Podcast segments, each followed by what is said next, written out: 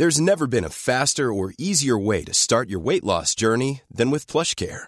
PlushCare accepts most insurance plans and gives you online access to board-certified physicians who can prescribe FDA-approved weight loss medications like Wigovi and Zepbound for those who qualify. Take charge of your health and speak with a board-certified physician about a weight loss plan that's right for you.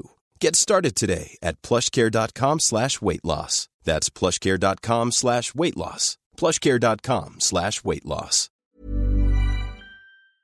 On en parle. On en parle. C'est le sujet de la semaine par l'équipe de Frandroid. Et bonjour tout le monde, j'espère que ça va bien. Salut Mariol, euh, 2712, salut, salut à tous les gens du chat qui, euh, qui, qui ne sont pas actifs dans le chat. Mais bonjour à tous, salut à tous les viewers, salut à toutes les viewers. J'espère que vous allez bien. On se retrouve euh, pour euh, bah, pour une nouvelle matinale tech, euh, puisque bah, puisqu'on est lundi matin, que le week-end s'est terminé, que j'espère que vous êtes bien reposés et qu'on est prêt pour une nouvelle semaine d'actualité dans le monde merveilleux des technologies, avec avec tout plein de choses. Donc je disais ouais, salut Mariol. Euh, j'espère que tu as passé un bon week-end. Moi ça va, moi ça va. Euh, et, et, la semaine va être chargée en annonces et en présentations, donc euh, donc ça va être cool. Il y a pas mal de nouveaux produits qui sont attendus euh, cette semaine, ou en tout cas qu'on va découvrir. Certains étaient déjà présentés à, au CES. Par exemple, j'ai un, je vais aller voir LG dans le courant de la semaine qui va remontrer ces barres de son qui ont été présentées à Las Vegas pendant le, CES en janvier, donc ça date un petit peu, mais mais ce sera l'occasion de les voir, de les voir en France, sachant que qu'on n'a pas fait le déplacement là-bas. Et voilà, ça va être un peu, ça va être pas mal ça cette semaine. Il y a pas mal de, petites présentations un petit peu partout, donc euh, donc beaucoup de déplacements. Salut sur Newt, j'espère que tu vas bien aussi. Euh, et voilà, et on va attaquer comme d'habitude. Alors, euh, je me mets sur la bonne scène, voilà. on a dit qu'on préférait celle-là plutôt. Petite sélection d'actu, sachant que bah, j'ai pas l'habitude de faire le lundi matin, généralement c'est plus euh, Anto qui s'en occupe. Donc j'ai pas particulièrement l'habitude de faire le lundi matin, j'espère que ça va bien se passer. Euh, mais, mais surtout, bah, le problème du lundi matin, c'est qu'en fait, bah, il n'y a pas beaucoup d'actu à remonter, puisque le week-end, on en publie quelques-unes. On a quelqu'un qui est généralement d'astreinte le samedi matin, donc qui va travailler, qui va qui va sortir un petit peu des, des news un peu chaudes euh, dans ta région. Bref, qui, qui, va qui va publier des news qui sont ce qu'on appelle des news chaudes, donc des, des actus récentes, euh, et euh, et qui généralement récupère du coup comme il bosse le samedi matin, il récupère le lundi matin. En l'occurrence, c'est Manu qui doit être en train non seulement de dormir parce qu'il en récup, mais également de dormir parce que bah bah parce que c'est important pour lui d'être en vacances, parce qu'on a Manu qui est en vacances cette semaine. Euh, quoi d'autre, quoi d'autre, quoi d'autre? Bah écoutez, ouais, on a quelques actualités quand même. On va pouvoir avoir du Samsung avec une news qui a été publiée par Cassim ce matin. On a également le les l'UE qui, veut mettre fin aux abus des des gamam Gamam, soyez pas étonnés, hein, c'est euh, les anciens GAFAM, euh, Google. C'est vrai qu'on met pas on met pas Meta. On met pas euh, alphabet. Donc AMAM, Google, Amazon, Meta, euh, Apple, Microsoft. Voilà. Apple Glass, la firme serait en proie à une bataille interne avant le lancement comment les voitures sont euh, vraiment de plus en plus lourdes et pas que les électriques. Euh, Pixel 7a, sa fiche technique se précise. Test des, des Audio Technica ATH TW X9 euh, qui sont des écouteurs qui sont ma foi plutôt intéressants. Donc on va en parler, euh, on va en parler ra rapidement euh, parce que Audio Technica c'est une marque qui est assez atypique dans le monde de l'audio, euh, qui généralement proposait des rapports qualité-prix excellents avec des produits pas chers et de très bonne qualité. Là pour le coup c'est des produits, enfin c'est des écouteurs plus chers, ils sont à 319 euros de mémoire. et du coup qu'est-ce qu'ils valent? C'était vraiment la question qu'on se posait. tu peux faire de vrais braquages chez Xiaomi à 19 euros, il se crée lui-même ses promos. C'est un témoignage qu'on a reçu sur notre Discord.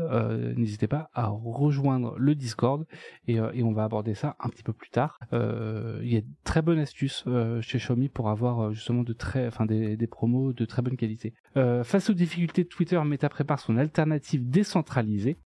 Comment j'ai battu mon record au semi-marathon 6 mois avec les Garmin Forerunner 255 On se demande qui a écrit ça. Euh, et Samsung pourrait renouveler son Smart Tag très prochainement. Euh, donc ouais, ça c'est une news pour vous dire qui date de vendredi après-midi, mais ça sera l'occasion d'en reparler.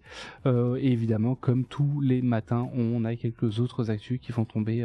Ça, je sais pas si vous en aviez parlé de ça ou pas où est passé Redmi France, euh, sachant que je vérifie juste la date. On est le 13 mars, donc le 9, ça devait être euh, jeudi, donc je pense que vous avez dû en parler vendredi matin. petite enquête de Titouan qui est, qui est ma foi de très bonne qualité. Et c'est vrai que Realme en France a l'air un petit peu, un petit peu dans les choux. Titouan en a parlé. Merci Cassim, super. et eh ben écoutez, on va attaquer tout de suite avec une news de Cassim justement. news photo en plus, donc c'est c'est d'autant plus intéressant pour moi. Euh, plus le côté casting que le côté photo, j'avoue. Euh, l'algorithme du Galaxy, parce que comme quand je commence le live, c'est plus pratique. Euh, l'algorithme du Galaxy S23 Ultra proposerait un traitement trop artificiel de la Lune sur ses photos, au point de sembler la remplacer par des images déjà prêtes et plus détaillées, une nouvelle technique de traitement photo qui va trop loin. Alors, sujet épineux. Sujet épineux et avant toute chose, je faire une petite pub pour euh, les, copains de Naotech euh, qui avaient fait une vidéo il y a quelques années justement sur le traitement de Honor euh, slash je crois que c'était Honor c'est ça. Voilà. Petite vidéo. Alors je vous l'envoie. De toute façon normalement vous entendez pas le son. La conclusion de, de Jérôme à l'époque de Naotech c'était de dire on s'en fout en fait. Peu importe si la photo est vraie ou pas, enfin si l'image de la Lune est, l'image telle qu'elle est vue par le capteur ou l'image euh, une image récupérée en ligne, en fait, ça revient au même. Et, euh, et la retouche photo fait partie de la retouche ou le développement photo font partie de l'expérience photographique en fait. C'est pas ça qui est important. Ce qui est important c'est le cadrage c'est la lumière. Alors sur une photo de lune quand tu la prends en gros plan etc ça en vrai euh, ça a pas d'intérêt parce que bah, une photo de lune que tu prends en gros plan euh, bah, tu vas retrouver la même partout sur internet en fait.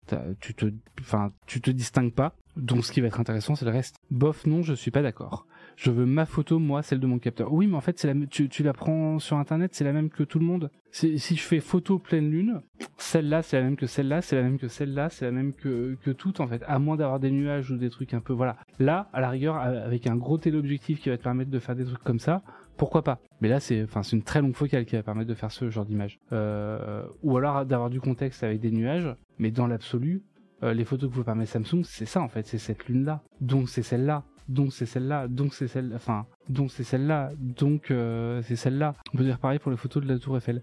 Non, parce que la Tour Eiffel, à la rigueur, tu peux plus facilement avoir du contexte qu'une photo de pleine lune. Et oui, en vrai, éviter, enfin, parce que tu peux la prendre en photo de mille façons différentes. Oui, c'est ça. Tu, peux bouger en fait. La lune, c'est tout le temps cette face-là que tu vois. Euh, cette face-là. Tu, c'est pour ça. Je prends cette photo-là, je prends celle-là, je prends celle-là. Tu retrouves à chaque fois les mêmes éléments en fait. Parce que on voit tout le temps la même face. Et en plus de ça, en plus de ça, bah généralement si tu, enfin si tu fais la, la photo en x100 sur le sur le, le Galaxy S23 Ultra, bah tu vas la voir vraiment pleine face quoi. Tu euh, t'as pas de contexte avec. Moi je dis la lune est un complot, elle n'existe pas. Euh, mais quand je veux, je prends une photo, je veux ma photo passer d'un autre qui l'a prise il y a 5 ans. Oui, mais qu'est-ce que ça change fondamentalement en fait? Parce que cette photo-là, elle sera la meilleure, la, la photo qui a été prise il y a 5 ans et du coup qui est. Alors juste, je vais faire l'actu. Je, je, vais expliquer un peu le contexte pour les gens qui n'ont pas suivi et qui n'ont pas encore lu l'actu euh, qui a été publié par euh, par Cassim ce matin.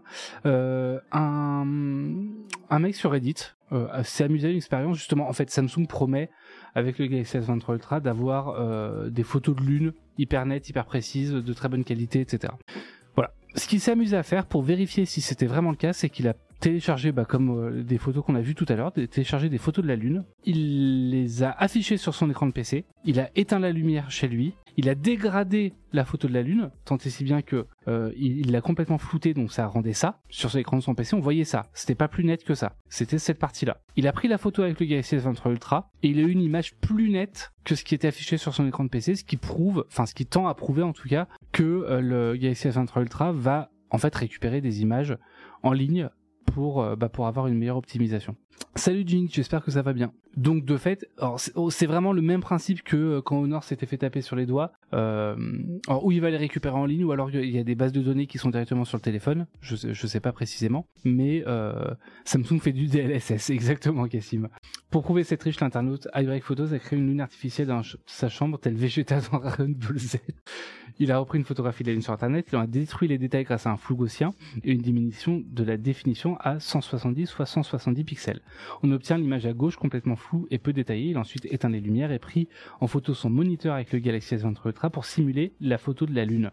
C'était visiblement suffisant pour berner l'algorithme de Samsung qui propose la photo de droite beaucoup plus précise que le réel. Voilà. La photo de droite est de fait très agréable à regarder, mais elle ne rend pas compte du réel, certes, ou alors si en fait, parce que c'est le réel. C'est juste qu'elle fait abstraction interaction des problèmes inhérents à, au capteur. Euh, L'algorithme a été artificiellement ajouté des détails qui n'existaient pas sur l'image que l'on souhaitait reproduire. Elles n'existaient pas sur l'image que tu souhaitais reproduire, mais elles existent en branche sur la vraie lune. Les cratères notamment sont peu visibles sur l'image détériorée que l'on désire photographier dans cet exemple. Pour continuer cette démonstration, l'internaute a créé une nouvelle image où l'astre est présent deux fois. Lorsque le smartphone Samsung prend cette image en photo, il applique son algorithme qu'à un seul astre, laissant la copie de l'image floutée. ok. La partie qui reste floue est donc celle que l'appareil photo peut prendre avec son traitement habituel, alors que l'autre partie de l'image est la conclusion de l'amélioration artificielle de la photo par IA. Est-ce une mauvaise chose? Alors, hello, ça change. Je, regarde juste un petit peu. Hello, salut euh, Lionel. Euh, ça change car quand on regarde sa photo, on se remémore quand et où on l'a prise par exemple, ça crée un souvenir en nous. Internet ne procure pas ça. Oui, mais ça change pas. Enfin, tu, prends quand même la photo de la lune en fait. Donc, tu as pris la photo et en vrai, si ce, si euh, iBreak Photo avait pas fait cette expérience-là, on l'aurait même pas su que c'était pas que c'était pas des photos de la, une, vraie photo de la lune ou en tout cas que l'appareil photo rajoutait des détails. Un peu comme les IA qui permettent de remettre des détails sur des photos super et en vrai enfin très bon, très bon exemple Nigo. Ça ne récupère pas la photo d'ailleurs ça crée des détails par rapport à ce que l'IA imagine où seraient les détails. Le truc c'est qu'aujourd'hui votre smartphone si vous voulez prendre des photos sans aucune triche de l'algorithme euh, achetez-vous un vrai appareil photo n'utilisez pas votre smartphone qui de toute façon va avoir de euh, va faire de la photographie euh, computationnelle. Donc va rajouter des éléments. Va euh, faire du HDR alors que le HDR sur la photo il est pas là à la base hein. Va faire du le mode nuit. Le mode nuit normalement c'est c'est enfin il vous permet pas d'avoir autant de détails même sur un vrai appareil photo. Va retoucher les verts retoucher le bleu. Voilà. Samsung ne récupère pas des photos en vrai de ce que j'ai compris de l'article c'est ça. Dans ce cas précis non c'est pas le réel. On parle de la photo de l'ordinateur. Oui, oui, certes. Est-ce que ça change Enfin, et les petits télescopes automatiques connectés vont aussi chercher des images sur le net Non, mais pour le coup, tu peux pas demander à un Galaxy S23 Ultra avec un capteur photo qui fait à peu près cette taille-là euh, d'avoir un téléobjectif euh, de, petit télescope qui fait cette taille-là. On n'est pas du tout sur les mêmes longueurs focales en fait. Je m'y suis essayé avec le Galaxy S23 Ultra, j'ai autant été bluffé qu'impressionné par les photos de la Lune. Bah oui, mais tant mieux. Mais c'est ça qui, compte pour moi. C'est pas que les photos soient vraiment ce que voit le capteur, c'est euh, c'est bah, de l'information computationnelle, de, de la photographie computationnelle, donc ça récupère des images pour améliorer la photo telle que vous l'avez prise. Vous n'avez pas envie de voir des photos floues de la Lune en vrai. Et je vous assure que vous n'avez pas envie de voir un zoom x100 sur la Lune avec le Galaxy S23 Ultra. Tel qu'il est tel qu'il est vraiment pris. Pour réaliser ces photos de la Lune, Samsung fait appel à un algorithme basé sur du machine learning. Le fabricant a entraîné son algorithme sur des centaines de photos de la Lune pour lui donner cet objectif à atteindre à travers les traitements proposés. Par contre, oui, juste, il y a un truc qui pour moi est plutôt grave, c'est que Samsung, pour le coup, ah, est-ce que, est-ce que, ah oui, tu as, as linké le Reddit Samsung pour le coup précise que euh, les, les, photos sont euh, qu'il n'y a pas d'IA grosso modo. Et ça pour moi c'est plus embêtant. C'est que si Samsung dit qu'il n'y a pas d'IA et que c'est des vraies photos, ça aurait dû être des vraies photos. Même MKBHD a indiqué dans une de ses euh, vidéos short populaires sur YouTube que la Moon n'était pas un overlay, n'était pas une, surcouche, comme Huawei a été accusé de le faire. Donc pour le coup, je sais plus quelle est la communication officielle de Samsung sur le S23 Ultra Lune Samsung. Est-ce qu'ils communiquent là-dessus sur leur site Là, par contre, enfin, si ils mentent, c'est un peu plus problématique. C'est pas dit, hein, je, je sais pas. On va aller voir ça ensemble sur le site de Samsung. On accepte et on ferme. On va sur la page euh, mobile Je pense qu'ils communiquent sur la Lune. Hein. De toute façon, ça fait des années qu'ils communiquent sur le thème stellaire, astrophotographie. Ah, y a rien. Y a rien. Ok. A priori, en tout cas, sur leur site, il n'y a pas de, a pas de communication particulière sur euh, sur les photos de la Lune qui seraient des vraies photos. Ce que je voulais vérifier.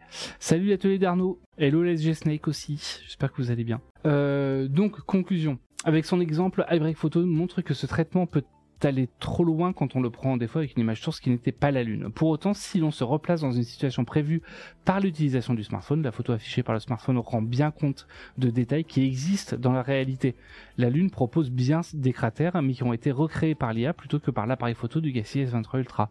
L'ajout de ces détails se fait bien au-delà de ce que le smartphone de Samsung serait capable de réellement photographier. On en revient à un débat vieux comme le smartphone. L'utilisateur souhaite-t-il une belle image de la Lune? Quitte à ce qu'elle ne reflète pas la réalité des capacités de son appareil photo, ou soit-il une vraie photo, quitte à ce qu'elle soit floue et peu présentable.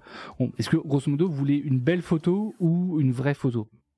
On peut aisément penser que la photo détaillée mais fausse proposée par le smartphone correspond à ce que désire la majorité des consommateurs qui utilisent un smartphone pour photographier la Lune. Ici, ce que l'on pourrait reprocher à Samsung est surtout de ne pas permettre à l'utilisateur de régler les effets de traitement logiciel qu'il souhaite ou non utiliser.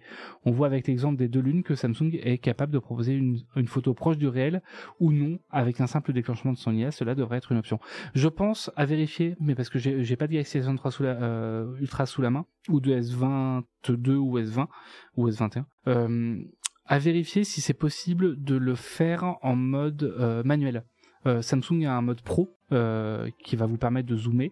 À voir si jamais sur le mode pro c'est intégré quand même cette photo de, la lune ou pas. Si quelqu'un en a un sous la main, n'hésitez pas à, vérifier même si bon là il fait jour hein, alors si quelqu'un en a un sous la main et chez qui il fait actuellement nuit peut vérifier ce serait pratique mais bon mais là, je serais curieux et je pense que sur le mode pro, ça passe pas.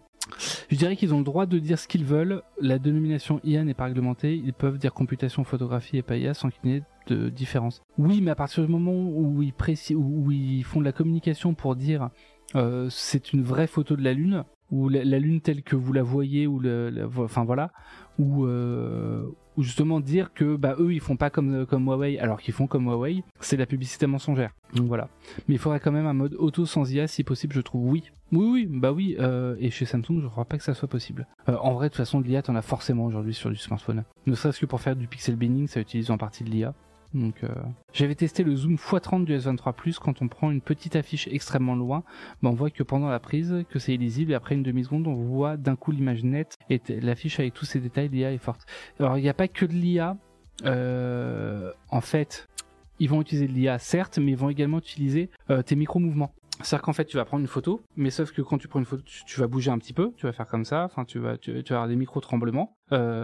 Pendant tout ce temps-là, le smartphone va prendre une photo, va faire ce qu'on appelle une pause longue, mais sauf qu'il va compenser les micro-tremblements. Et euh, ce qui fait que bah, quand tu vois la, photo de base, elle n'est pas forcément nette, mais par contre, après, elle va l'être, parce que justement, il va compenser euh, tous les micro-tremblements qui ont été calculés par le, gyroscope du, smartphone, généralement. Ça sent la classe action aux USA. Oui, ce serait pas étonnant. Salut Lordibus J'espère que ça va bien, que tu es bien réveillé, que tu as passé une bonne, euh, une bonne matinée, euh, une bonne, un bon week-end et euh, une bonne nuit. Donc scandale lunaire chez Samsung, on a terminé. Qu'est-ce qu'on peut faire d'autre? Pixel 7a, une news qui a été publiée hier. un leaker. Alors, contexte, vous le savez, hein, mais je, je, le rappelle, parce que vous êtes très intelligent. Google lance généralement deux gammes de smartphones par an. On a les pixels chiffres, euh, qui sont lancés à l'automne et les pixels chiffres A qui sont lancés généralement autour de l'été, fin du fin du printemps, début de l'été. Euh, traditionnellement, Google les présente maintenant pendant la conférence euh, Google I.O.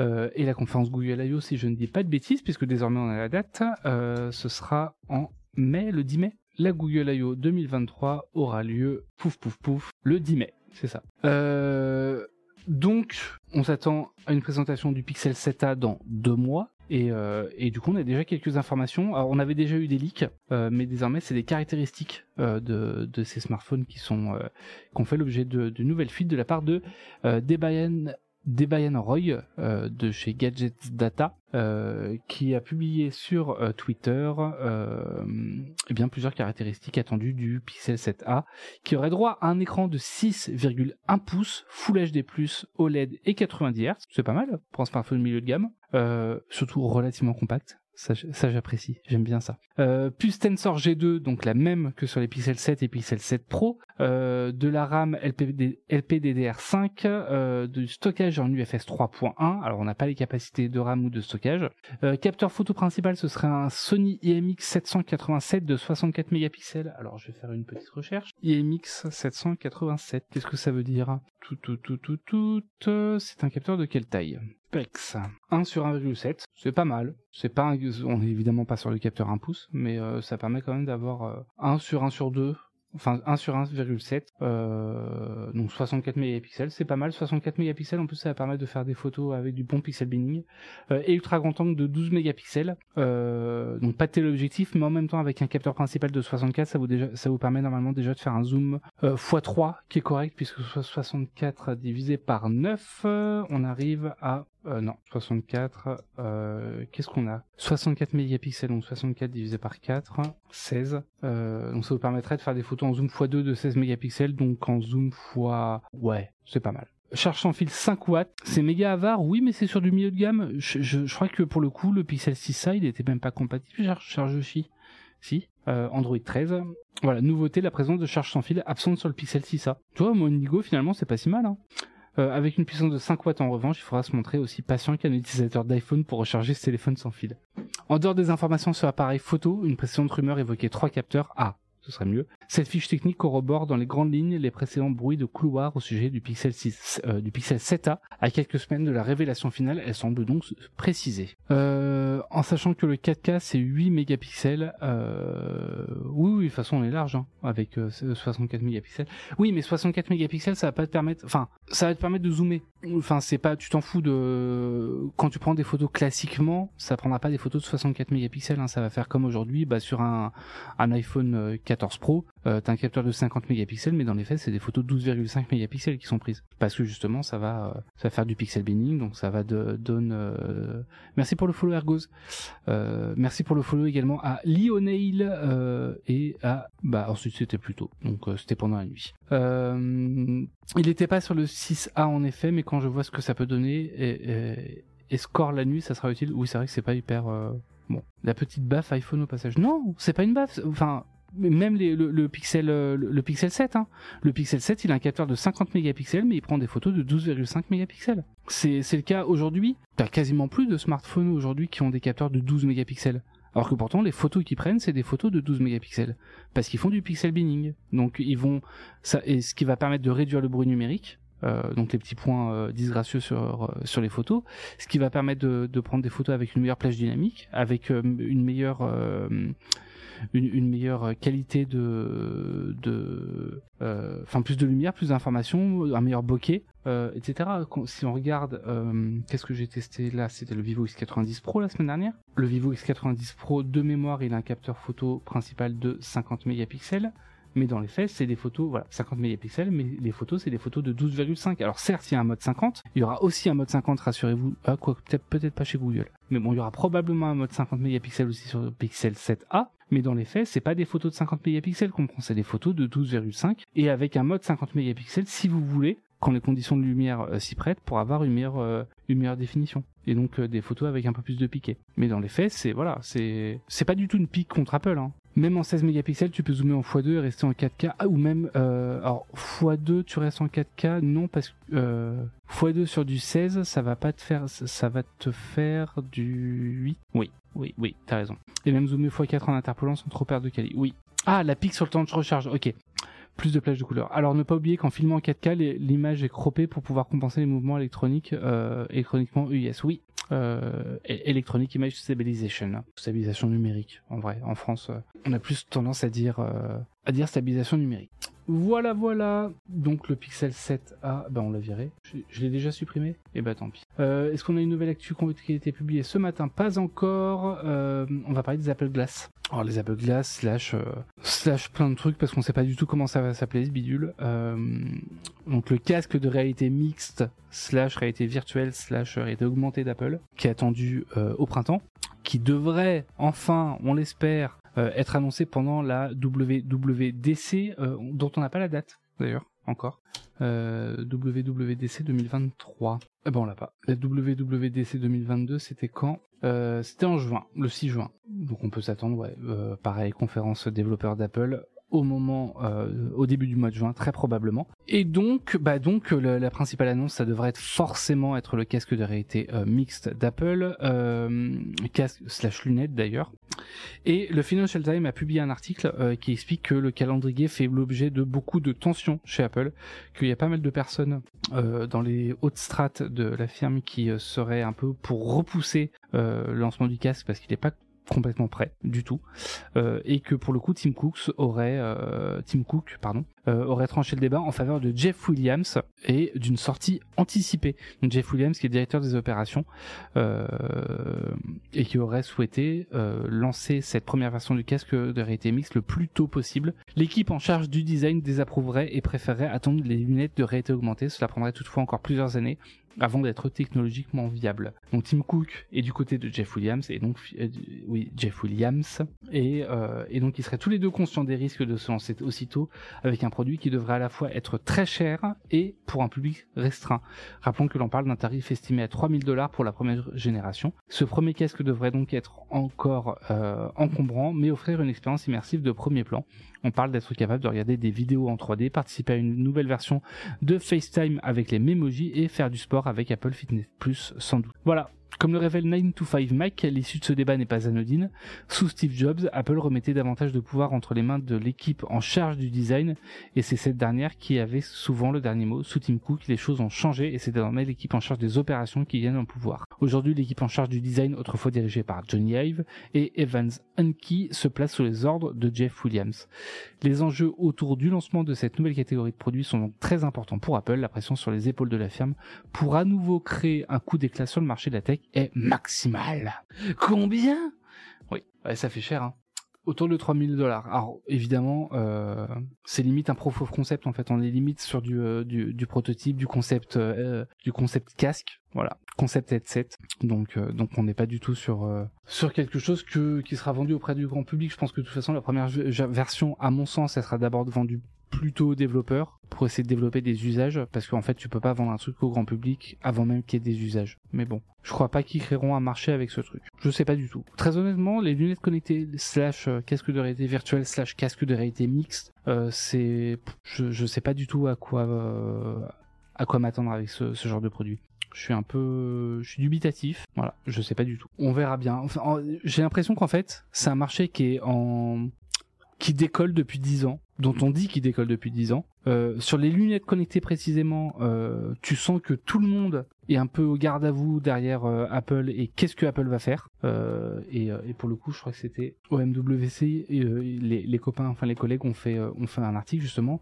Les stars du MWC 2023 étaient les lunettes connectées, voici les plus belles nouveautés en attendant les Apple Glass. Et c'est vraiment en mode, aujourd'hui, il y a plein de trucs. Il y a des euh, Xiaomi qui fait des lunettes de réalité augmentée. Euh, il y a TCL qui fait euh, des lunettes avec un écran à l'intérieur. il y a Oppo qui fait ses Air Glass 2 pareil, réalité augmentée. Huawei qui fait ses Vision Glass, euh, Tooth Essence Berlin, euh, voilà, d'autres lunettes, euh, Samsung qui se préparerait également des lunettes. On a ensuite en type de lunettes, on a les lunettes de Snapchat, on a les lunettes de, de Bose parce que Bose fait des lunettes avec euh, qui font bah, qui font écouteurs. Euh, en fait, aujourd'hui, c'est un marché où il y a tout et n'importe quoi. On va avoir des lunettes qui vont faire écouteurs, on va avoir des lunettes qui vont faire caméra, on va avoir des lunettes qui vont faire réalité augmentée, des lunettes qui vont faire réalité mixte. Euh, c'est un, un marché qui est, il y a rien, enfin il y a tout à faire. Et en fait, tout le monde fait un peu plein de trucs différents en attendant qu'Apple fixe la norme, comme ils l'ont fait avec les tablettes, comme ils l'ont fait avec les montres connectées. Euh, et voilà. Moi, c'est vraiment comme ça que je le vois. C'est que le jour où les Apple Glass seront lancés, on va avoir un marché qui va se consolider et qui va partir sur de nouvelles bases. S'il faut un iPhone pour fonctionner, ça va pas déjà limiter le potentiel de client. Bah, a priori, il y aura à voir ce que tu appelles pour fonctionner. Merci pour le follow, Mayenne. Euh, à voir ce que tu appelles pour, euh, pour fonctionner parce que bah la rumeur ce serait qu'elle serait autonome. Donc peut-être que comme une Apple Watch, tu as besoin d'un iPhone pour le configurer, mais euh, mais c'est pas dit non plus. Tout le monde se dit mais à quoi ça pourrait bien servir vraiment? Bah on sait pas. Je vois tellement d'avantages à des lunettes à réalité augmentée, traduction automatique par sous-titres, au malentendant. Oui, non, mais il y a des usages. Euh, le truc de, Google Maps qui vous permet de, de vous géolocaliser dans la rue, d'afficher aller à gauche, aller à droite, etc. Dans les lunettes, ce serait top. C'est ce qui s'est passé avec la visio, oui. Bah oui, la visio, c'est existé depuis un moment et ça c'est euh, aujourd'hui les gens ils disent FaceTime, hein. ils disent plus la visio je t'appelle en visio. Non, ils disent je, te FaceTime même sur Android.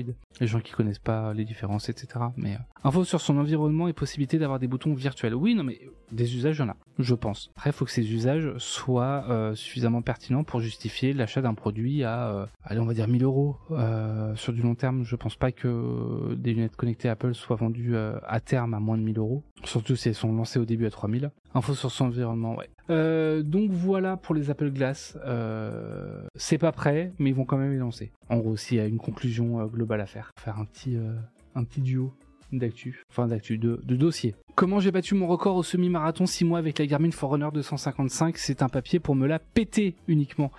Euh, 6 mois après avoir commencé à utiliser une montre de sport et un semi-marathon plus tard, on fait le point sur la Garmin Forerunner 255, donc c'est ma montre, avec un test longue durée comme on le fait parfois sur les smartphones. Euh, là, je m'étais dit que bah, du coup, je l'ai utilisé pendant suffisamment longtemps euh, cette montre, euh, cette montre que j'ai achetée pour le coup, bah, pour pour vous faire un retour d'expérience voilà.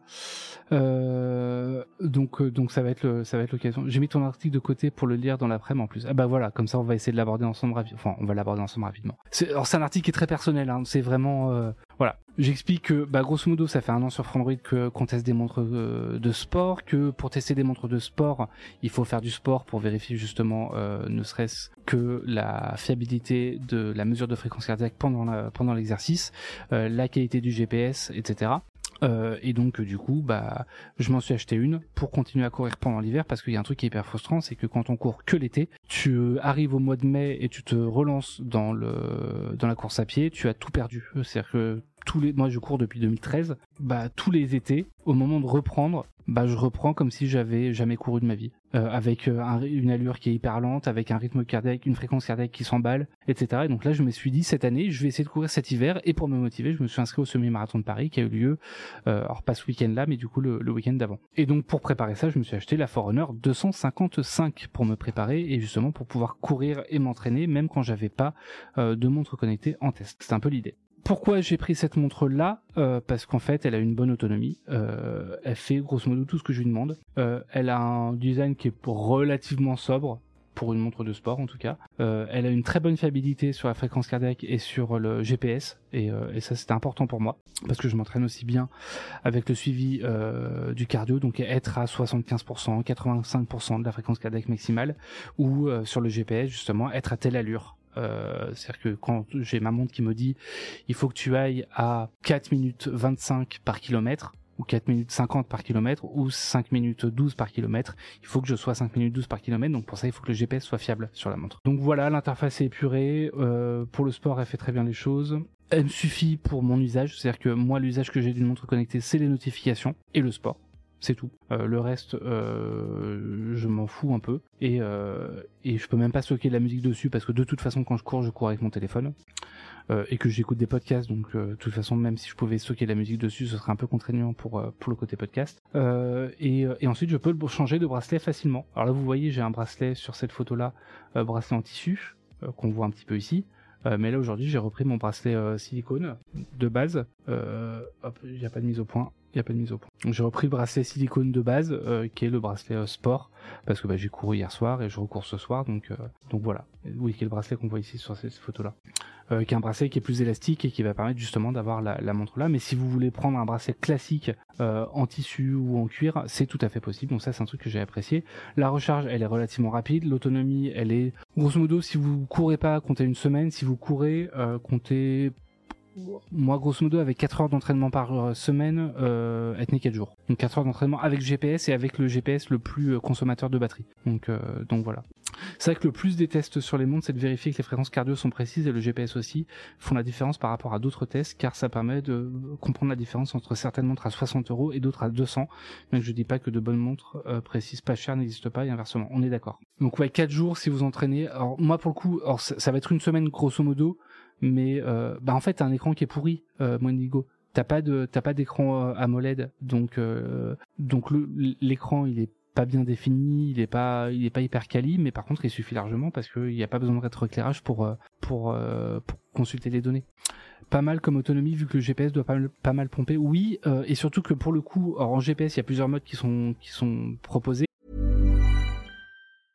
Many of us have those stubborn pounds that seem impossible to lose, no matter how good we eat or how hard we work out. My solution is PlushCare. PlushCare is a leading telehealth provider with doctors who are there for you day and night to partner with you in your weight loss journey. They can prescribe FDA-approved weight loss medications like Wagovi and Zepbound for those who qualify. Plus, they accept most insurance plans. To get started, visit plushcare.com slash weight loss. That's plushcare.com slash weight loss. Quality sleep is essential. That's why the Sleep Number Smart Bed is designed for your ever evolving sleep needs. Need a bed that's firmer or softer on either side? Helps you sleep at a comfortable temperature? Sleep Number Smart Beds let you individualize your comfort so you sleep better together. JD Power ranks Sleep Number number 1 in customer satisfaction with mattresses purchased in-store. And now, save 50% on the Sleep Number limited edition Smart Bed for a limited time. For JD Power 2023 award information, visit jdpower.com/awards. Only at a Sleep Number store or sleepnumber.com. Moi, j'utilise le plus consommateur, donc à savoir euh, multi-GNSS. Donc, ça veut dire qu'on n'utilise pas uniquement euh, le GPS, mais également Galileo, euh, Beidou, QZSS et, euh, et je ne sais, à chaque fois j'oublie le dernier. Merci pour le follow, Stepinski. Euh, donc, j'utilise le multi-GNSS et j'utilise également le double bande. Donc, L1 plus L5. Ce qui fait que très franchement, euh, le GPS de ma montre est meilleur que celle de mon téléphone. Et j'ai un téléphone, donc là c'est un Vivo X80 Pro, euh, qui est en L1 plus L5, avec GLONASS. Merci, euh, merci Valère ajoute. Effectivement, GLONASS qui sont, qui sont les Russes. Donc je suis en, double fréquence, donc ça consomme beaucoup plus. Et c'est ça qui fait que c'est 4 jours d'autonomie. Sinon, sinon ça pourrait consommer beaucoup moins. Et d'ailleurs, on on avait fait un papier il y a quelques temps justement sur une nouvelle fonctionnalité de Garmin qui, qui s'appelle SAT EQ, qui vous permet de d'adapter automatiquement la connectivité du GPS en fonction du contexte, qui fonctionne très bien. Euh, donc voilà. Surtout quand on est au milieu d'immeubles, tout à fait. Euh, ce qui est, bah, je vis à Paris, donc ce qui est souvent le cas, notamment à mon départ et à mon arrivée. Souvent, euh, le GPS fait un peu n'importe quoi, mais là, il fonctionne très bien. Et en fait, ce que j'ai fait, c'est que j'en ai profité pour tester Garmin Coach. Garmin Coach, c'est des entraînements qui sont bah, un programme d'entraînement gratuit intégré directement à Garmin, qui s'adapte euh, en fonction de vos entraînements, en fonction de vos performances, en fonction de là où vous en êtes, en fonction de votre objectif, euh, avec trois coachs, alors qui sont des vrais coachs, mais qui ont, euh, pour le coup c'est pas eux qui vous suivent, hein, c'est euh, trois coachs. Euh, qui, en l'occurrence, moi j'ai pris le, le coach débutant, qui est Jeff Galloway, parce que j'avais jamais couru de semi-marathon et je voulais surtout pas m'entraîner quatre fois par semaine. Je voulais faire seulement trois sorties par semaine, ce qui était une erreur. On y reviendra mais euh, les, les coachs de Garmin sont c'est un programme qui est pas mal qui est efficace qui est un peu brouillon là pour le coup je alors, spoiler euh, je me du coup j'ai en- enchaîné sur euh, un- enfin j'enchaîne à partir de ce soir sur un entraînement euh, pour le 10, K- les 10 km de Paris euh, qui aura lieu au mois de juin et là, pour le coup, je suis passé par euh, par un site, euh, enfin par un programme spécialisé, enfin dédié, euh, Campus Coach pour le coup. Et, et je pense que ça sera plus adapté. Parce que là, le problème, c'est que euh, je pense qu'il y a eu des bugs sur le truc. Donc, grosso modo, j'avais pris un, j'avais pris un programme avec un objectif de temps de 1h50, sachant que j'avais absolument aucune idée d'où je partais. hein. J'avais jamais couru plus de 14 km au moment où j'ai commencé cet entraînement-là, euh, donc, euh, donc en visant une allure de 5 minutes et 12 secondes par kilomètre. Le gros avantage de cette fonction, c'est d'avoir des entraînements pro- programmés directement dans la montre au moment d'aller courir euh, après le travail, pas besoin de la synchroniser, de paramétrer les séances ou de générer quoi que ce soit. Oui, c'est vrai que bah, du coup sur une Garmin, on peut dire bah je veux programmer un entraînement avec euh, une phase, enfin genre euh, 30 secondes de euh, VMA, puis 30 secondes de récup, puis 30, se- enfin et ça x 12, euh, puis euh, ensuite on fait euh, une sortie longue de euh, 20 minutes à 6 minutes 30 par kilomètre ou je voilà que sais-je? Là c'est pas besoin.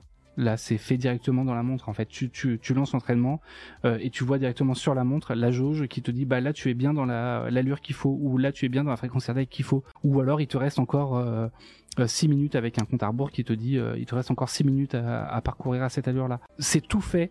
C'est t'es pris par la main, c'est génial pour ça. Pour du fractionné, oui. Pour les séances de fractionné, enfin tout est tout est pris en main. Vraiment, ils te prennent par la main. C'est pour ça, c'est un régal. Euh, ça marche super bien ça. Les pauvres quand même à Paris obligés de faire 10 km de course à cause des greffes peut-être. Donc pour ça c'est super bien. Donc voilà, là typiquement c'est un exercice d'entraînement qui m'avait envoyé. On a 10 minutes d'échauffement, donc marche ou footing léger. Donc là c'est juste un compte à rebours de 10 minutes. Puis ensuite tu appuies sur la touche autre, donc la touche lap qui est cette touche euh, là sur la montre. Puis ensuite tu fais 6 fois 30 secondes de, course euh, avec une cadence, donc euh, le nombre de pas par minute de euh, grosso modo 180 pas par minute, puis 30 secondes de récupération, puis ensuite 30 secondes d'accélération euh, par glissement, puis des étirements. C'est une séance facile. Mais voilà, et tout ça c'est fait automatiquement. Et sur les pas par minute, bah, il t'affiche sur la montre le nombre de pas par minute que tu es en train de faire en temps réel. Donc euh, tu sais, enfin c'est vraiment, t'es complètement pris par la main. 150-200 c'est en pas par minute, c'est pas en battement par minute, c'est pas la fréquence cardiaque. rassure-toi. Mais effectivement entre 150 et 200, en plus c'est relativement large. Hein. Euh, c'est conseillé de faire 180 pas par minute généralement, puisque c'est là où on est le plus efficace en course à pied, là où on a moins de déperdition euh, d'énergie. Oui, pas battement par minute, pas par minute. Euh, et surtout, après chaque entraînement, du coup, j'avais une petite jauge avec la chance de succès. Donc au début, je partais comme ça, avec genre en vert, c'est genre ils sont sûrs que je puisse, que je peux faire l'entraînement jusqu'au bout et que que j'arriverai à mon objectif. En violet, ils sont absolument certains, genre trop certains. Il faut limite que je me mette un objectif plus difficile. En jaune, c'est à peu près sûr, et en rouge, c'est euh, allez bouge-toi un peu mon coco parce que euh, parce que t'as loupé trop, trop d'entraînement. Voilà. Euh, et il y a une autre. Euh... Ah oui, il y a un truc que je reprochais, que je reproche beaucoup à l'entraînement de Jeff Galloway, c'est que, alors certes, je me suis fixé un objectif. Donc du coup, a priori, de ce que j'ai vu sur internet, c'est pas le cas, mais je suis pas le seul à avoir eu ce problème-là. Euh, j'ai eu des sorties, j'ai eu trois sorties de plus de 21 km. À la rigueur, pourquoi pas. Mais j'ai eu une sortie de 32 km. Euh... Genre, c'était vraiment juste 10 minutes de marche. 10 minutes de récup à la fin et au milieu, euh, faites 30,5 km. Euh, pour un semi-marathon, ça fait beaucoup. Et en fait, ma théorie, c'est que comme il y a que trois sorties par semaine et qu'il faut qu'on fasse du volume kilométrique pour euh, faire préparer un semi-marathon, bah du coup, oui, je pense que c'est nimp aussi. Euh, mais du coup, il voulait faire des sorties longues qui soient vraiment longues euh, pour euh, bah, pour être sûr qu'on puisse se, se, avoir du volume dans les jambes et faire du cardio et travailler bien le cardio pour être sûr de, pouvoir faire le semi à la fin. Tu dois pas aller au cours, autour des deux tiers de course. Je pense aussi. Très sincèrement, je pense que c'est un bug. Après, voilà, comme ça, j'ai fait 32 km quoi c'est fait. Mais ça, je, pense que c'était un peu c'était un peu n'importe quoi. Et effectivement, j'ai j'ai eu mal au genou. Euh, je me suis pas mal abîmé à cause de, ces sorties euh, longues là, mais ça m'a permis derrière bah, de, de travailler aussi sur des distances un peu plus longues et de savoir que bah, l'air de rien, le semi, je peux le faire. Voilà, j'avais pas trop de doutes, mais en tout cas sur euh, est-ce que c'était même pas une question d'être finisher du coup, c'était une question de réussir à faire le temps. Euh, t'es prêt pour le marathon Alors, on verra plus tard. on n'est pas là. Euh, bonne matinée, l'atelier d'Arnaud. Le Quantified Self ou l'addiction aux données. Alors ça, c'est un truc que je connaissais déjà plus ou moins. Euh, sur certains aspects, genre le nombre de pas euh, sur une montre classique ou euh, sur une balance connectée, le poids ou des trucs comme ça. Là, pour le coup, j'ai eu des addictions à des données dont je soupçonnais même pas l'existence. Genre voilà, le statut d'entraînement. Est-ce que euh, ma, variabilité de fréquence cardiaque est bonne? Et ça, c'est le genre des trucs, je regardais ça genre tous les jours et je continue à le faire.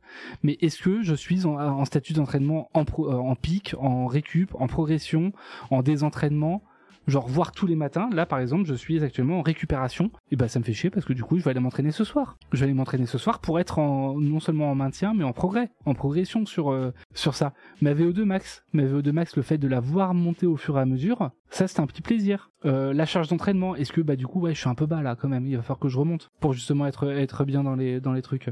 Il donne des conseils sur l'échauffement des genoux, chevilles pour les bonnes baskets. Non, pas du tout.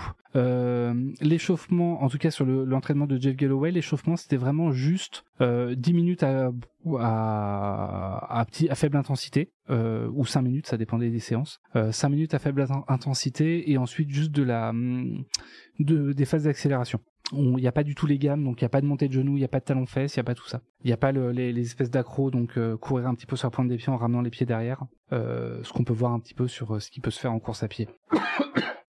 Et donc voilà, je consultais ça. Il y a autre chose que je consultais, donc fréquence cardiaque au repos aussi, parce que ça c'est un signe qu'on s'améliore. Mais le truc que je consultais le plus, c'était ça. Et ça, tu vois semaine après semaine, mois après mois, d'après Garmin, à combien tu es capable de faire un 5 km un 10 km, un semi-marathon et un marathon. Cette courbe qui montait au fur et à mesure, moi c'était vraiment mon graal. C'était en mode, je pars de loin. Genre au début j'étais à 2 minutes, enfin il, estimait que j'étais capable de faire un semi-marathon en 2h09. Donc autant vous dire qu'avec un semi-marathon en 2h09, euh, j'étais très loin des 1h50. Voilà peu à peu, entraînement après entraînement, course après course, je voyais cette durée se réduire, mais pas assez vite à mon goût. Fin novembre, j'ai tenu la prédiction de 2h06, fin décembre de 2h04, fin janvier de 2h, fin février de 1h58. Le matin du 5 mars, le prédicteur m'affichait alors un temps de 1h57. Je n'avais alors plus qu'un objectif en tête, non pas atteindre les 1h50 que je m'étais fixé, mais simplement faire mentir ce 7 année prédicteur de course en finissant le semi-marathon en moins de 1h57. Et cette course, tu la vois vraiment monter. Hein. C'est là où c'est euh, vachement cool.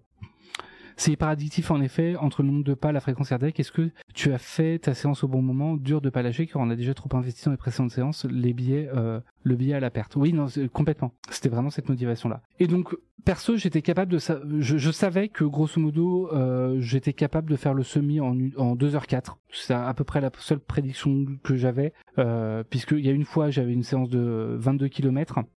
Euh, j'avais fini du coup les 21,100 km en 2h15, donc la distance du semi-marathon. Et si j'étais aussi lentement, c'est parce que bah, je m'étais fait mal au genou et qu'en fait, à partir du 15e km, j'avais beaucoup ralenti. Mais à la base, j'étais sur des bases de, de semi-marathon 2h15 jusqu'à 16 km. Donc sans, cette douleur au genou. Donc j'étais à peu près sûr de moi que je pouvais faire en moins de 2 heures. Donc je m'étais fixé trois objectifs, le, le, boucler en 1h50, 1h55 ou moins de 2 heures. Dans les trois cas, ça aurait été un record personnel, puisque jusqu'à présent le record c'était 2h15. Euh, et en fait, bah, je l'ai fini en 1 heure, sans spoiler, hein, en 1h52 et 58 secondes. Euh, on a, ça on viendra dessus, la fonction Pace Pro euh, dossier qui a été publié donc ce, matin. Euh, j'ai battu tous mes records, donc semi-marathon, 10 km, 20 km, 5 km, 10 miles, 2 miles, 15 km. Donc ça, je suis content. Maintenant, mon objectif, ça va être de faire moins de 50 euh, minutes pour le 10 km, pour info. Euh, et donc, et par contre, oui, le truc hyper frustrant, ce, prédicteur de course qui me dit tu peux faire le semi-marathon en 1h57, je m'attendais à ce que après le truc, ils me disent ah bah ça y est, tu peux faire le semi-marathon désormais en, en 1h52, la preuve, tu viens de le faire. Il me met 1h56 et même là, une semaine après, même maintenant, une semaine après, le semi-marathon, si je vais dans mon prédicteur de course, euh, c'est où ça? Stake de performance, prédicteur de course, semi, ah la mise au point se fait pas. 1h56. Les enfoirés. Alors que maintenant, bah, je, je, sais que je suis capable de le faire en 1h52, donc pourquoi est-ce que vous êtes méchant comme ça avec moi? Je refais la mise au point. Voilà. C'est un peu abusé. On se fout de moi là, non euh, Sur la ligne d'arrivée, t'étais en mode proskines. Euh, je sais pas ce que c'est proskines. Peut-être. Donc voilà, je, je m'étais bien préparé et, euh, et, bon pour le coup, euh, pour le coup, je suis, je suis assez content de mon résultat. Et très honnêtement, c'est le fait d'avoir une montre de sport qui m'a aidé. Alors, pas forcément une Garmin. Je pense que je, alors du coup, comme j'ai pris l'entraînement de Garmin, euh, bah c'est forcément c'était plus efficace et c'est celui que je connais le mieux. Voilà. Euh, c'est celui que je connais le mieux, mais je pense que j'aurais pu atteindre le, les mêmes entraînements ou faire les mêmes entraînements avec une Coros, avec une Sunto, avec une Polar sans trop de problèmes. Euh, le prédicteur de course c'est vraiment une fonction qui est vachement bien chez Garmin et je crois pas qu'on l'a ailleurs. Et il y a une, autre fonctionnalité qu'on a utilisée. Alors j'ai pas couru tout seul, du coup j'ai couru avec Maxime qui fait aussi des dossiers de des dossiers et des tests de montres connectées, qui a publié ce matin euh, un dossier sur Garmin Pace Pro, qui est le coach d'allure en temps réel de Garmin. En gros, c'est un système qui sur quand vous préparez une course, alors lui le fait beaucoup en trail, mais du coup moi je l'avais fait sur le sur le semi de Paris. Euh, quand vous préparez une course, vous lui dites en combien de temps vous voulez faire cette course-là. Donc là, en l'occurrence, le semi, c'est forcément à 21,100 km. En combien de temps vous voulez faire cette course-là? Donc 0, euh, 1 heure, 49 minutes, 43 secondes, donc à cette allure-là, à 5 minutes 12 par kilomètre, avec un système de split. Donc l'idée, c'est si jamais vous n'avez pas envie de courir systématiquement à la même allure, parce que bah, sur du trail, parfois il y a des montées qui montent vachement, et puis parfois il y a des descentes, donc vous n'allez pas rester à la même allure tout du long, ou alors simplement si vous voulez faire une course avec ce qu'on appelle un negative split, Negative split, c'est le fait de, commencer lentement et d'accélérer au fur et à mesure. Ce qui veut dire qu'après on sent bien que du, coup tu te grilles pas au début, tu vas pas partir trop vite, ce qui est un peu le, problème que qu'ont beaucoup de coureurs, euh, surtout débutants, c'est de courir et j'avais peur de, ça, de partir trop vite euh, et du coup de me brûler euh, trop rapidement.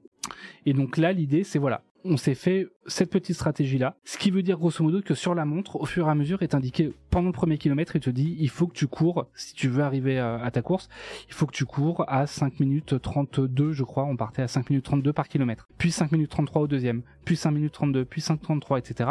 Et au fur et à mesure, ça va de plus en plus vite, et ça varie aussi avec euh, bah, selon le selon dénivelé. Donc là, par exemple, si on regarde euh, la rue de cette montée là le 15e kilomètre, je l'ai détesté. Je le connais, important, parce que je le cours souvent, mais je, l'ai vraiment détesté. Toute cette montée-là de l'avenue de Ménil, je me suis brûlé. Mais du coup, par contre, il me demandait d'aller plus lentement que sur les kilomètres 13 et 14, qui sont euh, des kilomètres qui sont euh, qui sont plus euh, qui sont plus euh, qui sont descendants. Voilà. Donc l'idée, c'était c'est de tester cette fonctionnalité-là pour justement euh, c'est un truc qu'on retrouve beaucoup sur les montres Garmin. C'est un truc qui manque, qui, euh, pour le coup, Maxime, euh, qui en ce moment utilise toujours, je crois, une Sunto, la Sunto 9 Peak Pro, ça lui manque pas mal. euh, de pas retrouver justement cette fonction Pace Pro qui est vachement pratique, surtout pour le trail, parce que lui fait des trails donc en montagne. Euh, là, on le voit par exemple sur le, la trace des maquisards, euh, qui a un 48 km, euh, 42-37 pardon. Euh, qui voulait courir à 5,54 du kilomètre et, euh, et en fait bah voilà lui quand il va faire ses trails il utilise cette fonctionnalité-là justement pour avoir les différentes fréquences et les différentes allures à tenir à tel ou tel kilomètre. Euh, et c'est un truc qui l'a, qui l'a beaucoup aidé. Donc tout ça, on, il explique un peu cette fonctionnalité-là dans, euh, dans ce dossier-là, à la fois comment le paramétrer avant, donc en fonction de l'altitude du dénivelé, de euh, ou le faire par kilomètre ou par miles, ou ou avec du négatif ou du positif split, split pardon. Euh, comment l'utiliser pendant donc les écrans comment ça va s'afficher à la fois sur l'écran dédié sur une montre Garmin donc là euh, le là ça va être l'allure à tenir euh, l'allure que tu as actuellement et le est-ce que tu es en avance ou en retard sur sur ta prédiction et ce que tu avais programmé et ça va s'afficher aussi sur des vues plus classiques. Donc ça c'est une vue de course à pied de base. Il a ces données là ici. Donc avec la jauge de où on en est dans le kilomètre enfin dans le segment l'allure qu'il a et l'allure qu'il est censé tenir. Ce que je trouve fort, c'est de courir aussi longtemps sur Paris. Euh, j'ai testé une fois de courir une heure sur Paris, j'étais essoufflé au bout de 20 minutes, alors que dans ma campagne, je ne suis pas à la fin de l'heure en courant à 145-153 BPM à l'époque. J'avais 23-25 ans. Je trouve impressionnant le semi pour le coup. Bah, il n'y a pas de voiture sur le semi, c'est ça qui est bien. En fait, moi, c'est c'est aussi pour ça que je voulais courir le semi-marathon.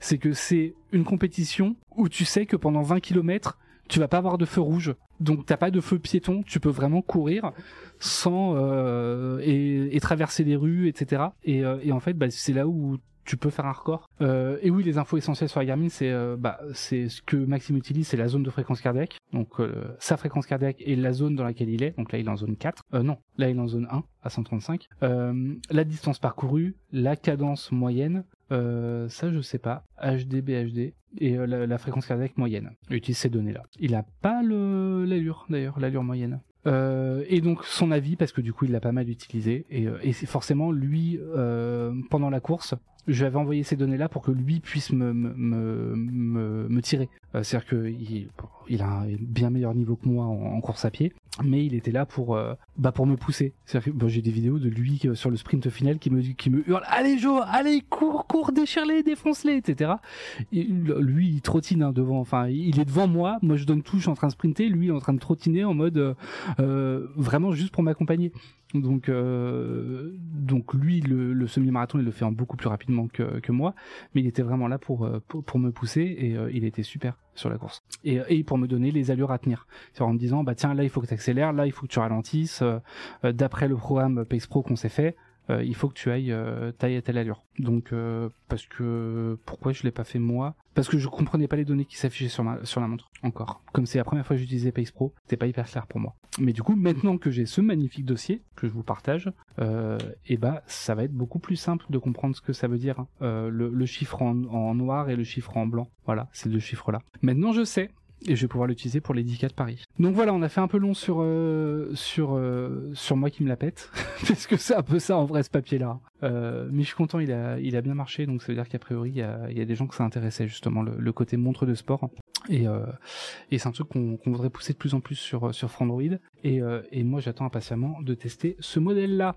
La, montre qui succède à la Forerunner 255. Parce que c'est aussi pour ça que je voulais faire le, test longue durée. Alors je l'avais prévu depuis de longue date, mais je voulais qu'on fasse le test longue durée avant euh, de publier les tests des, euh, nouvelles montres.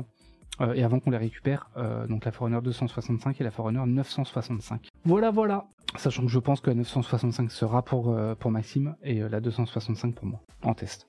A des chances. T'as fini le semi, donc t'as le droit. Oui, non mais c'est juste un semi. Hein. On verra le jour où je, ferai le marathon. Et là, pour le coup, j'y crois pas du tout. Salut Ginta. Euh, semi aurait van à 8 km, une énorme côte qui tue. Là, j'entends un mec qui me dit lâche pas, allez suis-moi. Et je vois un mec en fauteuil qui me lâche dans la côte MBR. Il m'a tué les pattes. ah, ça fait. Après, les mecs en fauteuil. Enfin, pour le coup, j'ai vu les temps des euh, des, des des mecs en fauteuil euh, sur sur le semi de Paris alors déjà, ils partent avant tout le monde, mais le, premier en handisport, euh, je crois qu'il a fait 1h2, 1h3, un truc comme ça. C'est euh, chapeau, hein. chapeau, chapeau. Mais franchement, c'est top, c'est test poussé de montre pour le coup. Et bah tant mieux. Je suis content que ça te plaise et, euh, et c'est pas prêt de s'arrêter. Après, c'est des, enfin, en fait, moi j'étais très dubitatif au début parce que bah, c'est des montres de sport, euh, mais c'est des montres. Et juste pour info, la Garmin 260, euh, Forerunner 265, euh, elle était présentée parce que Garmin est sponsor du semi-marathon de Paris et donc sur le village pour retirer les, dos- les dossards, c'était à la grande halle de la Villette à Paris. Ils exposaient la Forerunner 265, donc je l'ai vue. Euh, elle est belle, hein. elle est belle. Le fait d'avoir un écran euh, AMOLED, en fait, ça change pas mal la donne, et je la trouve plus jolie que la, enfin vraiment plus jolie que la 265 en termes d'intégration de l'écran, etc. Enfin, j'ai vraiment hâte de la tester et je suis très curieux de l'autonomie. Donc, euh, je, suis, assez dubitatif sur la MOLED, mais je pense que vous l'aviez compris, que bah parce que l'autonomie et parce que la luminosité en plein soleil. Donc, si je la teste pendant l'été ou au moins pendant le printemps, on verra. Mais voilà. Un live le lundi tout full camp. Normalement, il y a un live tous les tous les jours Batix. Hein. C'est pas de ma faute si normalement les, les, gens qui sont censés faire des lives le lundi les font pas. Euh, je dis rien. Euh, mais normalement, il y a un live tous les jours. Euh, J'aimerais pas me prendre une patate, euh, moi non plus. Ah oui, pour les mecs, euh... yes, c'est. Ah oui, non, je. Voilà, voilà. Euh... Est-ce qu'on a de nouvelles actus qui ont été publiées ce matin? Ah, on va peut-être parler de, des braquages Xiaomi, enfin des braquages, des vrais braquages, hein, rassurez-vous, tout va bien. De toute façon, il n'y a plus de boutique à braquer. Oh euh... Hop, tu peux faire de vrais braquages chez Xiaomi à 19 ans, il se crée lui-même ses promos. Xiaomi, alors peut-être que vous connaissez ça. Très, très honnêtement, enfin les, les commentaires que, que j'ai vu passer euh, en bas de l'article, c'était en mode euh, mais euh, mais on, on connaît déjà, euh, ça fait un moment que je fais ça, il y a rien de nouveau, euh, voilà. Tout le monde a l'air de connaître. Moi je connaissais pas du tout. Alors Jibus il connaît, Lord Jibus il, est au courant des bails. Euh, en fait sur le site de Xiaomi, il est possible. Ah c'est Hero qui, qui avait envoyé ça. Ok. Sur le site de Xiaomi, il est possible de chercher tous les jours les Mi Points. Au bout d'un an, tu peux faire de vrais braquages. Quand il y a des promos, je vous raconte même pas, tu peux cumuler une réduction de base, plus bon de réduction, plus Mi Points, ce qui peut vous permettre d'avoir des grosses promos. En fait, les Mi Points, c'est un système qui a été mis en place par Xiaomi pour récompenser les personnes qui animent la communauté de la marque. Vous gagnez des Mi Points en téléchargeant l'application Mi Store, en achetant des produits du constructeur, en partageant un lien ou en laissant des avis. Où se trouve l'astuce là-dedans? C'est très simple, nous dit Aero. Dans l'onglet compte de l'application Mi Store, il y a une section Mi Points. Dans celle-ci, tous les jours, il faut récupérer une espèce de flamme qui permet de remplir une jauge de carburant d'un cran et qui donne deux Mi Points. La jauge en question permet d'alimenter leur vaisseau spatial piloté par le lapin mascotte de Xiaomi. Une fois la jauge remplie, au bout de 7 jours, on reçoit 50 Mi Points, en plus, euh, en plus des 2 Mi Points du jour. Pendant certaines périodes de promotion, comme le Black Friday, ça va augmenter encore plus. L'idée, c'est que tous les jours tu vas sur l'application, tous les jours tu récupères des Mi Points, et du coup ça te fait des gros, à la fin tu as des grosses promos. Aero a fait cela pendant presque, a fait cela presque quotidiennement pendant un an, à peu près, euh, peut-être, à peu près, peut-être un peu moins. Ensuite, pour mon Xiaomi Mi 11, de base, il était sorti à 749 euros. Il y avait une réduction affichée à 50 euros. Avec un coupon plus les Mi Points, il est passé à 533 euros. Donc, en gros, il se fait des promos Black Friday tout seul. Je peux pas, j'ai pas de commu qui les intéresserait au d'Insta. Ah, il n'y a pas de date butoir pour les utiliser, genre un an? Euh, je ne sais pas, j'ai pas l'impression. Après peut-être, hein, mais du coup si tu fais vraiment tous les jours pendant un an, ça te, permet d'avoir une belle promo. Peut-être, enfin au total, on sait peut-être le maximum que tu puisses avoir du coup. L'anecdote d'Aero permet aussi de mettre en lumière l'importance de cette petite chose mise en place par Xiaomi pour se constituer une communauté active. La marque sait qu'elle a des fans des vrais, qu'elle a d'ailleurs su fédérer avant même son arrivée officielle en France. Euh, et les prix agressifs qu'elle aime habituellement pratiquer n'expliquent pas à eux seuls cet engouement. Il y a aussi une communication habile via des forums notamment, des magasins physiques qui vont cependant fermer, des leviers malins euh, tels que les Mi Points. J'en parle à tous les lives lol. Ok. En vrai, on peut garder un téléphone haut de gamme 3 ans, donc faire ça pendant 3 ans et avoir un haut de gamme pas cher du tout. Ok. Bonne affaire. Je vois l'astuce, tu prends l'habitude d'aller sur l'appli Xiaomi, tu vois les produits en même temps et tu te laisses ainsi tenter par un Xiaomi. Au bout d'un moment, ça permet d'avoir une grosse communauté. J'imagine exactement, c'est la conclusion, je crois, de l'article d'Omar. Euh, on peut aussi voir euh, le voir sous un autre angle, plus intéressant pour le constructeur. D'une part, euh, utilisant un système qui lui fait préférer l'achat d'un smartphone Xiaomi plutôt que celui d'un concurrent. D'autre part, son témoignage donne potentiellement envie à d'autres personnes de l'imiter et finalement permettre à Xiaomi de recruter davantage de clients, que ce soit grâce au bouche à oreille ou à cet excellent article de Frandroid que vous lisez actuellement. Sachant enfin que beaucoup de personnes ne vont pas aussi loin qu'Aero et utilisent les Mi Points pour acheter à très bas prix d'autres produits moins onéreux tels que des ampoules connectées par exemple. On peut l'avoir pour des écouteurs sans fil aussi, par exemple. Donc euh, non, c'est c'est cool. Et, euh, et pour obtenir des Mi Points, il faut lancer l'application Mi Store et être un membre actif de la communauté. C'est une manière comme une autre de faire ce qu'on appelle du marketing des tribus, un processus où une marque arrive à faire en sorte que ses clients fassent d'eux-mêmes la publicité de ses produits. Alors certes, dans le cas d'Aero, on pourra se dire que l'étudiant de 19 ans fait perdre de l'argent à Xiaomi avec ses, gros, ses grosses promotions, mais euh, mais l'air de rien, bah du coup, il va quand même acheter un Xiaomi puisque bah c'est le moyen de fidéliser les gens quoi. Je crois que Samsung fait idem avec ses points, mais il faut acheter des produits ce qui limite la chose. Ok. Oui, après tu as un certain point, euh, certains Mi Points qui sont valables que sur des durées, mais les Mi Points acquis par achat direct, aucune durée limite. Ok. Ça va saigner pendant le Xiaomi Fan Festival c'est bien s'il y a des astuces sur, euh, sur des moments euh, des moments en particulier. Cet article-là, juste pour info, c'est un truc euh, qu'on va essayer de mettre de plus en plus en place sur sur Frandroid. C'est de travailler beaucoup avec bah, des gens de la communauté. Donc ça peut être Mwendingo par exemple, Lorgibus, Batix. vous êtes des gens qui sont, enfin des personnes qui sont vachement actives sur le, que ça soit sur sur le, Discord ou ailleurs. je sais qu'Omar est très avide euh, slash avare de, témoignages. Euh, pas avare d'ailleurs, c'est pas le terme. Mais bref, il cherche des témoignages et essaie de trouver justement des de, se reposer un petit peu sur des idées que vous, auriez ou, euh, votre expérience en tant que que que bah, personne avertie voilà pour essayer de trouver des, idées d'articles donc donc c'est des choses qu'on va essayer de faire de plus en plus sur le site voilà voilà de quoi est-ce qu'on peut parler encore? Test des, écouteurs Audio Technica parce que je voulais teaser un petit peu tout à l'heure. Tout, tout, tout, le test audio, des Audio Technica ATH-TW X9 euh, qui sont des écouteurs haut de gamme euh, de chez Audio Technica, ce qui est plutôt rare. Euh, des écouteurs qui proposent du Snapdragon Sun, du Sony 360 Reality Audio, le codec aptX adaptive, des transducteurs de 5, je sais plus combien, 5,4 mm je crois de mémoire, 5,4 mm, de la réduction de bruit active qui fonctionne bien. voilà. Et donc, c'est un 7 sur 10. On avait dit un peu entre 7 et 8. Euh, mais le prix est quand même relativement élevé. C'est des, écouteurs qui sont pas les plus forcément recommandables pour leur prix. Euh, on va avoir une, scène sonore qui est assez large avec une très bonne spatialisation. Ça c'est plutôt cool. Euh, une réduction de bruit qui est efficace. Et ça pour le coup c'était pas donné sur du Audio Technica. Alors ça vaut pas les Bose ou ça vaut pas les AirPods Pro 2, mais c'est de très bonne facture quand même un bon confort d'utilisation, euh, beaucoup de réglages dans l'app, genre vraiment beaucoup. On peut même euh, choisir, enfin refaire la balance entre l'écouteur gauche et l'écouteur droit. Ça c'est plutôt intéressant.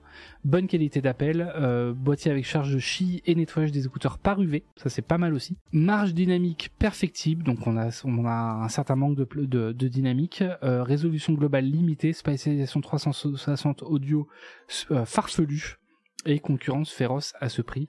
Euh, parce que c'est vrai a 300 euros en fait bah, c'est quasiment le prix des, AirPods Pro 2 ils sont même moins chers maintenant les AirPods Pro 2 les Bose QC AirBuds 2 pareil euh, ils sont même moins chers. Et euh, les Banggood Olufsen Beoplay EX ou même on a cité les B, euh, BWPI7 S2 donc les Bowers and Wilkins euh, qui sont plus généreux mais mais de meilleure qualité sonore. Donc donc voilà. Alors c'est pas du nettoyage euh, ça va te virer les bactéries, mais tu auras toujours de la cérumène. humaine. Hein. Voilà. Donc c'est des bons écouteurs, mais bonne journée Batix. Euh, profite bien, marche bien. C'est des bons écouteurs, mais c'est pas. Je m'attendais à mieux. Enfin, on s'attendait à mieux parce que c'est pas moi qui les ai testés, c'est Tristan. Euh, c'est malheureusement, malheureusement un peu en deçà euh, notamment sur la qualité sonore. Si on s'en tient au titre en, stéréo ou en Dolby Atmos, la scène sonore est tout à fait convaincante. Quant à la réduction de active, elle est dans le haut du panier au même titre que la qualité des appels téléphoniques, efficacement débarrassée des bruits environnants. Mais la plage dynamique en léger retrait vis-à-vis des stars de la catégorie, la prise en charge de l'audio 360 qui est plutôt décevante, la spatialisation étant souvent fantaisiste et l'aigu trop rugueux, mais c'est lié à ces technologies spatiales et non aux écouteurs. Voilà, voilà pour les euh, Audio Technica ATH TW X9 avec un nom, euh, ma foi, hyper sexy, n'est-ce pas? Euh, Dommage pour la dynamique en retrait. Ouais, miam le miel des oreilles. Non, arrête, c'est dégoûtant. bah en même temps, quand on parle d'écouteurs sans fil, en vrai, en termes d'hygiène, t'as certes les bactéries, mais mais c'est ça le principal problème, quoi. Euh... Qu'est-ce qu'on a d'autre comme actu? Ah alors que les fans de la marque déploraient l'abandon du cadran rotatif par Samsung euh, sur ces dernières montres connectées, le constructeur pourrait faire machine arrière. Comme un informateur l'indique, la Galaxy Watch 6 Pro pourrait être équipée d'une lunette physique tournante. Ce ne sera a priori pas le cas pour le modèle de base. Yes Ces informations du leaker Super Roder sur YouTube via Sam Mobile, la lunette rotative pourrait revenir sur la Galaxy Watch 6 Pro attendue pour cet été. Un retour attendu par les fans de Samsung depuis deux ans. Ça là, ça, ça c'était bien ça. Ça c'était bien et ça reviendrait. Lunette rotative ou lunette tournante est une sorte de bouton physique entourant l'écran d'une montre connectée. Euh, à l'instar de la couronne qu'on peut trouver sur d'autres modèles comme les Apple Watch, cela permet de faire plusieurs choses. Sur la Galaxy Watch 4 classique par exemple, on pouvait modifier la luminosité, réveiller l'écran ou tout simplement naviguer dans l'interface. Retour de la molette, trop bien. Ouais. Euh, Super a indiqué dans une vidéo publiée sur YouTube que la Galaxy Watch 6 Pro aurait droit à une bague tournante. Le modèle de base n'y aurait toutefois pas droit. Cela pourrait s'expliquer par le fait que la Galaxy Watch 6 Pro disposerait d'un écran incurvé qui rend difficile l'intégration d'un dispositif, euh, d'un dispositif physique. Depuis les Galaxy Watch 4, le modèle de base ne possédait plus de lunettes rotatives sur les montres connectées de Samsung. En 2021, seule la Galaxy Watch 4 classique euh, avait eu droit à ce système bien pratique. Le fabricant était allé euh, plus loin l'année dernière puisque ni la Galaxy Watch 5 ni la Galaxy Watch 5 Pro n'en étaient équipés il avait troqué ce système physique pour un fonctionnement par navigation tactile euh, et par euh, ouais c'est ça le truc virtuel en fait où vous, tourniez comme ça et ça faisait genre mais ça n'a jamais été convaincant même depuis. Je sais plus qui d'entre vous je crois que c'est euh, à, la la Galaxy Watch Active 2 qui était la première à inaugurer ce système-là euh, et qui est, pas hyper convaincant. Je n'ai jamais vraiment testé, ça permet déjà d'avoir un, euh, un bombage protecteur. Oui, euh, c'est vrai aussi. C'est vrai aussi du coup, sur si votre montre tombe, elle tombera sur la lunette et non pas sur le, le, verre directement. J'ai la Watch Active 2 qui l'a, qui l'a en effet. Voilà. C'était Dingo. D'autres fuites font déjà connaître des détails potentiels de la prochaine génération de montres connectées de Samsung. Les batteries de celles-ci euh, ont passé la certification en Corée du Sud et il semblerait qu'elles profiteront d'une plus grande capacité, de quoi espérer une meilleure autonomie. Alors, c'est marginal, hein. c'est marginal. Vous attendez pas non plus à une révolution, à moins d'un nouveau processeur, euh, mais vous attendez pas non plus à une révolution là-dessus.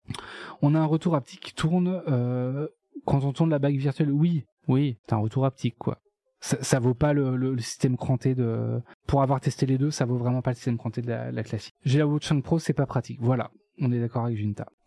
Euh, et donc, quand est-ce qu'on peut attendre cette, euh, cette Galaxy Watch 6 euh, Bah, a priori, pendant l'été, très probablement au niveau de l'annonce des, des Galaxy Fold 5 et Flip 5, sans doute. Donc, probablement mois d'août, je pense. Voilà, voilà. Bah écoutez, je pense, qu'on va s'arrêter là, on va s'arrêter un petit peu plus tôt aujourd'hui. Euh, on va s'arrêter un petit peu plus tôt parce qu'il va falloir user, que moi je vais avoir des réunions à préparer et que j'ai pas mal de déplacements aujourd'hui. Sur ce, sur ce, hop, vers qui je peux vous envoyer? On va refaire le petit raid qui va bien comme d'habitude. Le tourner à deux doigts, c'est bien aussi. Ouais, ça marche bien. Une vraie bague, je suis pas contre, rien que pour la protection et le fait d'être sûr d'avoir la rotation prise en compte. Exactement. En fait, l'avantage c'est tu vas pas avoir de problème comme sur des écouteurs. Sur des écouteurs, moi je préfère des vrais boutons parce que quand tu appuies sur le bouton, tu sais que c'est pris en charge. Alors que sur des euh, contrôles physiques, enfin des contrôles tactiles, bah parfois tu sais pas si jamais le, contrôleur tactile a compris que tu avais appuyé dessus ou pas.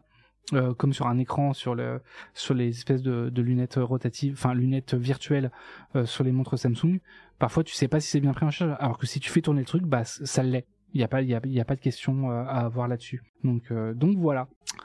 Euh, eh ben écoutez, on va lancer un, je sais pas, vers qui pas beaucoup de monde en live. Vers qui je peux vous envoyer? Est-ce que vous avez une idée? Parcourir J'ai aucune idée de qui vers, vers qui vous envoyer, vers qui faire un raid. Oui, sur les écouteurs, surtout avec des gants, tu sais pas s'il appuie sur le bouton tactile de l'écouteur a été pris en compte. Exactement. Bah, je sais pas du tout. Parce qu'il y a personne que je suis. Ah, si. Bah, écoutez, a priori, lui, fait, il fait un peu comme nous. J'ai Defend Intelligence, mais en même temps, je sais pas ce que ça vaut. Ouais, bah voilà, Defend Intelligence, ok. Eh bah écoute, je vais te suivre, Wendigo. Et euh, je vous remercie d'avoir suivi ce live. Je vous fais euh, à toutes et à tous de gros bisous. Euh, oui, des gros bisous. si vous êtes d'accord, évidemment. et je vous dis, alors pas jeudi parce que je serai pas là jeudi, mais mais à la semaine prochaine en ce qui me concerne. Euh, et j'ai une vidéo qui sort ce soir sur le test de Vivo X90 Pro sur la chaîne YouTube normalement. Donc euh, donc n'hésitez pas à acheter un coup d'œil à la chaîne YouTube. Sur ce, de gros bisous et à la semaine prochaine. Ciao Hi, I'm Daniel, founder of Pretty Litter. Cats and cat owners deserve better than any old-fashioned litter. That's why I teamed up with scientists and veterinarians to create Pretty Litter. Its innovative crystal formula has superior odor control and weighs up to 80% less than clay litter. Pretty Litter even monitors health by changing colors to help detect early signs of potential illness. It's the world's smartest kitty litter. Go to prettylitter.com and use code ACAST for 20% off your first order and a free cat toy. Terms and conditions apply. See site for details.